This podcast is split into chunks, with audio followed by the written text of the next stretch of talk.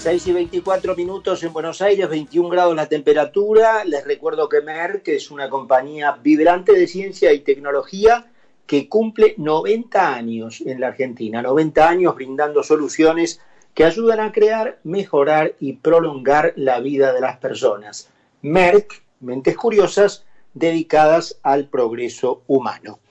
Ayer comentábamos algo de este increíble, que yo no sé cómo tienen cara, para siquiera proponerlo, no solo organizarlo y armar un decreto para,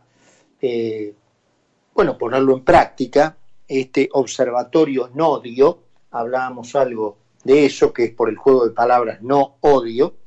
y les anticipaba que hoy vamos a tener una eh, charla eh, que viene, que no está originada en el observatorio, que en principio funcionaría en la Defensoría del Público, a cargo de Miriam Lewin, em, pero que sí tiene mucho que ver con eso, porque se trata de la conversación con un colega brillante, Luis Gasulla, periodista de investigación, que acaba de publicar Érase una vez en Argentina, un libro que resume, como muy pocos, los últimos años del país y, que demuestra cómo finalmente el kirchnerismo ha sido la construcción de un gran relato vacío, una cáscara completamente vacía, que no, que no tiene nada por dentro, que es todo cáscara, y que eso le ha permitido perdurar, mantenerse en el poder y resistir también el gobierno de Cambiemos. Y que a eso o a los periodistas que como Luis se dedican a esa investigación profunda, está dirigido el nodio. Porque cualquiera que de ahora en más, si esto sigue adelante, hay ya restricciones establecidas por la acción del fiscal Stornelli, pero si llegara a establecerse como, lo, como se lo hizo en Venezuela, bueno, como Luis Gasulla estarían en serios riesgos. Y quizás no solo periodistas como Luis, ¿no? Sino cualquiera, cualquier ciudadano común en una red social que emita una opinión que la señora Lewin considere odiosa, odiosa para con ellos, ¿no? Que son los que inventaron el odio. Luis, querido, ¿cómo te va? Carlos Mira, acá en Concepto. Hola, Carlos, eh, un placer conversar con vos. Este, igualmente, igualmente, y además eh, ya lo hice en su momento, pero bueno, súper agradecido porque me hayas hecho llegar un ejemplar del libro que ya estoy terminando este, y lo estoy leyendo con mucho, con mucho placer. Eh, y me gustaría, bueno, ir un poquito al inicio a esta idea de la base paradójicamente real del kirchnerismo, que es una irrealidad es el un relato constante, ¿no es cierto? y, te doy el pie para que empieces y yo después te voy haciendo preguntas que básicamente este, viajen un poquito por el libro. Es, tal cual vos lo presentás, creo que has eh, sintetizado de la mejor manera posible y se nota que has leído realmente y por eso es mucho más sencillo ser entrevistado con un periodista que, que, leyó el material, que leyó el libro, porque efectivamente es así. El, libro era hace una vez en Argentina, parece como si fuese un cuento, es un homenaje a, un tipo de cine, eh, a, un, un, par de películas interesantes eh, que tienen que ver también con el mundo tarantino, con esta realidad paralela de los films de Tarantino. Y la realidad paralela del kirchnerismo es esa, justamente en la que no hay héroes, sino que hay villanos en la que la historia se cambia por el relato, en la que se reinventan los acontecimientos, los finales, y en los que siempre hay que construir un enemigo, aunque sea de fantasía, porque por lo bajo muchas veces hacen negociados y hacen alianzas, y que ese enemigo hay que tratar de destruirlo cuando ya no es conveniente para el relato, en otro momento puede ser un aliado, y que este cuarto gobierno kirchnerista que definitivamente va por todo, eh, tiene los días eh, contados porque Cristina sabe que efectivamente eh, la economía no juega a su favor, que no son momentos sencillos para, hacer populismo en América Latina y sobre todo en, nuestro país, pero lo que a ella le preocupa es limpiar su imagen, que le pidamos perdón, los que investigamos a, Cristina, los jueces y fiscales que se le animaron a Cristina Fernández de Kirchner, y tiene un empleado que está sentado en el sillón de Rivadavia, que es el presidente testigo, como lo llama Carlos Pagni, y que es el que vino a convalidar el fair, los presos políticos, y que vino a convalidar el sinceramente, que tuvo un argumento que hubo que inventarlo y que ese argumento fue la causa Dolores a través de sus creadores, que son los armadores del PUF, y todos esos argumentos están expresados en Cristina, en su libro Sinceramente, y ya había basado sus argumentos originales con la manera en la que iban a destruir un gobierno constitucional el 9 de diciembre del 2015 cuando le dijo ante una multitud de qué manera iban a hacer la micromilitancia e iban a, desde el primer día, dejar en claro cuáles eran los derechos que habían conseguido los argentinos, cuáles eran los logros de la gestión, y todo era la base de un gran relato porque tales logros no existieron, tales derechos no los inventó Cristina Fernández de Kirchner, y ahí empezó la venganza, y ahí empezó eh, a funcionar desde la resistencia lo que iba a ser el Ministerio de la Impunidad ya en el poder y lo que finalmente lo único exitoso de estos momentos en la Argentina políticos de este gobierno es el Ministerio de la Propaganda. Lo único que eh, Luis, ¿cómo fue el capítulo del relato justamente en esto que empezabas a contar eh, en el capítulo de la resistencia? En la resistencia yo enumero varios hechos que tienen que ver con los eh, periodistas o pseudo periodistas y un sistema de comunicación orquestado para inventar, difamar, hacer campañas sucias y generar el nodio aprobado por el, por el actual oficialismo, que es eh, el engendro mediático que construyó la plata de la corrupción en el canal de Cristóbal López como símbolo, porque hay muchos otros medios, y que empieza a surgir esta resistencia con aguante, como ellos lo titulaban en, sus primeras en aquel momento, eh, después de que se convierte Cristina en calabaza, como ella misma inventa que le habían dado un golpe de Estado por 12 horas que se dejaba el poder antes, y cómo lo van tomando, perdóname la expresión, parodiando al periodista insignia de esto, tomándonos por boludos a todos los argentinos, como decía Roberto Navarro, porque de esa manera fueron construyendo un discurso de la resistencia en las que ellos eran perseguidos, en lo que ellos eran sacados de la programación de los canales y en los que fueron construyendo un gran imperio. O sea, el periodista que más afiches en vía pública tiene hoy en la Argentina es el supuesto perseguido de Macri, Roberto Navarro y construyó su base de medios durante el macrismo. Hace poco publiqué en Periodismo Punto que él adquirió una casa por un millón cuatrocientos mil dólares pegada a la Embajada de Estados Unidos en medio de la macrisis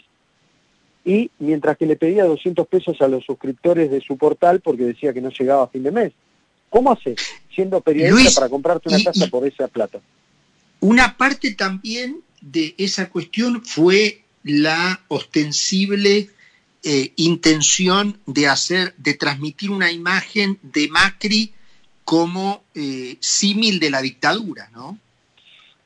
Exactamente, porque se dijeron un montón de cosas. Yo en el libro repaso, más allá de todos los errores, horrores de la política económica de Mauricio Macri y la falta de política, de política en su, en su espacio en Cambiemos, se dijo de todo. Primero se lo equiparó con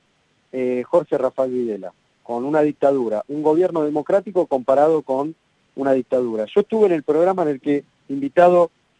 por Mauro Viale, Guillermo Moreno, a los cinco meses de comenzar un gobierno, dijo que Macri era peor, peor que Videla porque Macri le sacaba la plata de la, la comida de la boca a los niños y los mataba de hambre, que era un genocidio. Y la verdad que nos quedamos callados, estaba Rafael Flores, estaba Álvaro de la Madrid y yo, y no dijimos nada. Hago mea culpa. ¿Cómo permitimos que se diga algo así en un programa de televisión y nadie dijese nada? Bueno, eso empezaba a pasar en la Argentina a los cinco meses de un gobierno. Eh, y esa historia en la que era una dictadura el gobierno de Macri y en la, que en todas las canchitas de fútbol se cantaba eh, contra el, gato y la dictadura y, las tapas de las revistas paraestatales o financiadas por la plata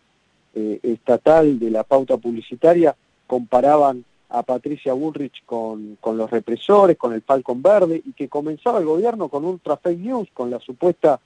eh, matanza de niños en, una villa, en, un hecho de inseguridad que nunca terminó de ser resuelto,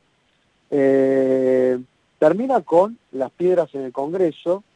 con una tonelada de piedras en el Congreso, en el que, por ejemplo, un diputado, Fernando Iglesias, cuenta para el libro que esas jornadas iba con un bolso de gimnasia y con ropa porque creía que los iban a matar a todos en el Congreso y se estaba preparándose para, para disfrazarse en un baño y salir eh, porque podía pasar cualquier cosa. Y en esa jornada pudo haber pasado cualquier cosa, efectivamente. Eh, Luis, eh, saltemos un poco al caso de Alessio y la formación embrionaria del operativo PUF. Es una... yo leí Carlos, la, gracias a la cuarentena eterna, la causa Dolores entera. Fui testigo en esa causa, me presenté espontáneamente. Una fui obligado a ir como testigo y en dos oportunidades fui espontáneamente a darlo al juez y a llevarle alguna documentación, algunos papeles y a, pedirle eh, tener acceso a la causa. Y la verdad que es una locura lo que se ha vivido en Dolores porque es el embrión de cómo perseguir al periodismo de investigación, cuyo símbolo allí fue Daniel Santoro, y cómo eso replicó en otra causa judicial, que es la llamada espionaje M, en la que Luis Majul quiso, o quisieron que Luis Majul ocupase el lugar de Santoro y tratar de meterlo preso. Dalicio fue un funcionario de los gobiernos kirchneristas en Enarza, fue el vocero de Gilden Fran, están los videos en YouTube, fue una persona que cuando cambia el gobierno eh, quiere acomodarse, acercarse a los funcionarios de Macri, no le da mucha bolilla, la verdad que muy poca, para ofrecerles información de eh, lo que él había vivido en el Ministerio de Planificación, en la que conocía a varios funcionarios vinculados con la corrupción, de cercanos a eh, Julio Devido. En Enarza duró durante la gestión Aranguren una semana y lo sacaron. Y después vivió de la plata que había construido en la que él se vendía ante su familia, entrevistó a varios de los integrantes de la familia, como el Farinia de Gildo Fran, el que le había manejado la plata negra a el gobernador eterno de Formosa. Y este hombre, evidentemente, como fuente de, de Daniel Santoro se vuelve un mitómano, o ya lo era, y empieza a fabular, empieza a, decir un montón de cosas inexactas, algunas reales, otras inexactas, y llega a la televisión. Cuando llega a la televisión le cambia la vida, definitivamente eh, termina de, de, desbarrancar, y con su llegada a la televisión se legitima. Pero su llegada a la televisión termina ocasionando que sus viejos conocidos dentro del kirchnerismo empiecen a caminarlo y a construirle la cama por la que van a armar la causa Dolores, porque Pedro Chévez no era un simple chacarero inocente, sino que es una causa, la de Dolores, como también la del espionaje M, en la que los espiados espían. O sea, los extorsionados graban y también extorsionan. Es raro, es llamativo. E, esa causa tuvo como principal objetivo voltear cuadernos es la causa espejo de cuadernos. Fue la causa perfecta para que la, un juez, que yo en el libro relato cómo el juez se juntó previamente con Echeves, el juez y su padre, el, el ex juez Juan Martín Ramos Padilla, tenía relación y se encontró en un pueblo termal de Entre Ríos con Eduardo Valdés, gran operador de todas estas historias, uno de los artífices por los que volvió. Era mi siguiente pregunta, empalma una con la otra. ¿Quién es Eduardo Valdés? El operador eh, de estos años, diputado nacional, uno de los armadores del PUF, un difamador serial de muchos de los protagonistas que han investigado la corrupción en la Argentina y es el que presenta o coordina la alianza del peronismo con, con el gobierno kirchnerista eh, Macri pierde el poder, a mi entender, por la inflación, por, por la perseverancia de Cristina y por Eduardo Valdés, el hombre que juntó a los Fernández y también un, protagonista clave de muchas de estas operaciones, porque él fue el que organiza una, una cena muy seductora entre un conductor televisivo como Fantino con Cristina Fernández de Kirchner, y en, esa reunión se pidió la cabeza de tres periodistas de un programa insignia de, un canal de televisión y esos tres periodistas se terminaron alejando de ese programa. Eh, Valdés es un constructor de poder y es el, que llevaba y traía información de, la causa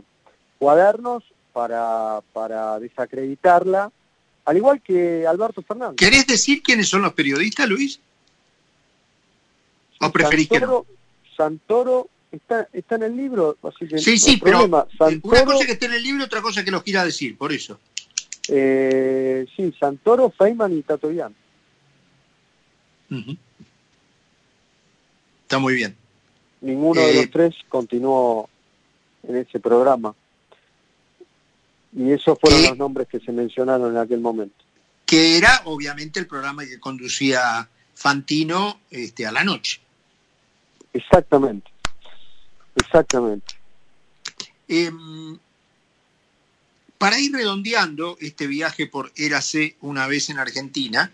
de Luis Gasulla, ¿Alberto es Cristina, eh, Luis? Alberto es un empleado de Cristina, es eh, la primera vez que llega a la presidencia un, un operador un hombre que, llevaba y traía información de Comodoro Pi. Muchos fiscales y jueces hoy no pueden creer cómo Fernández lo llamaba, se tomaba un café, les pedía información por la causa cuadernos e inmediatamente iba a Ezeiza a, a contarle lo que había conseguido a sus clientes Cristóbal López y Fabián de Sousa. O sea, Alberto Fernández ya estaba trabajando para Cristina mucho antes de que el periodismo en general lo supiese y estaban construyendo el regreso al poder de una manera magistral, hay que, hay que, hay que decirlo. Eh, yo creo que Alberto Fernández nunca se va a revelar a Cristina. Él ya cumplió su sueño, es presidente de la nación. Todo lo demás es un regalo de Dios y de, y de Cristina. Sí, además nunca sabremos qué consiguió, además de la presidencia, en ese pacto que solo ellos dos conocen, ¿no? Así que bueno, Luis, la verdad, un placer. Este, obviamente los tiempos, y vos lo conocés también, este, como hombre de radio, son limitados, pero y el libro tiene más de 400 páginas. Este, así que este, espero que hayamos podido dar un, pantallazo. Obviamente el libro ya está a la venta, así que yo como lector lo, recomiendo fuertemente. Y fue un placer tenerte acá, Luis, y que tuvieras los minutitos para dedicarnos. Un abrazo, el placer, el placer es mío, Carlos, te admiro y, algunas de estas historias sé que, las conoces y, y también es,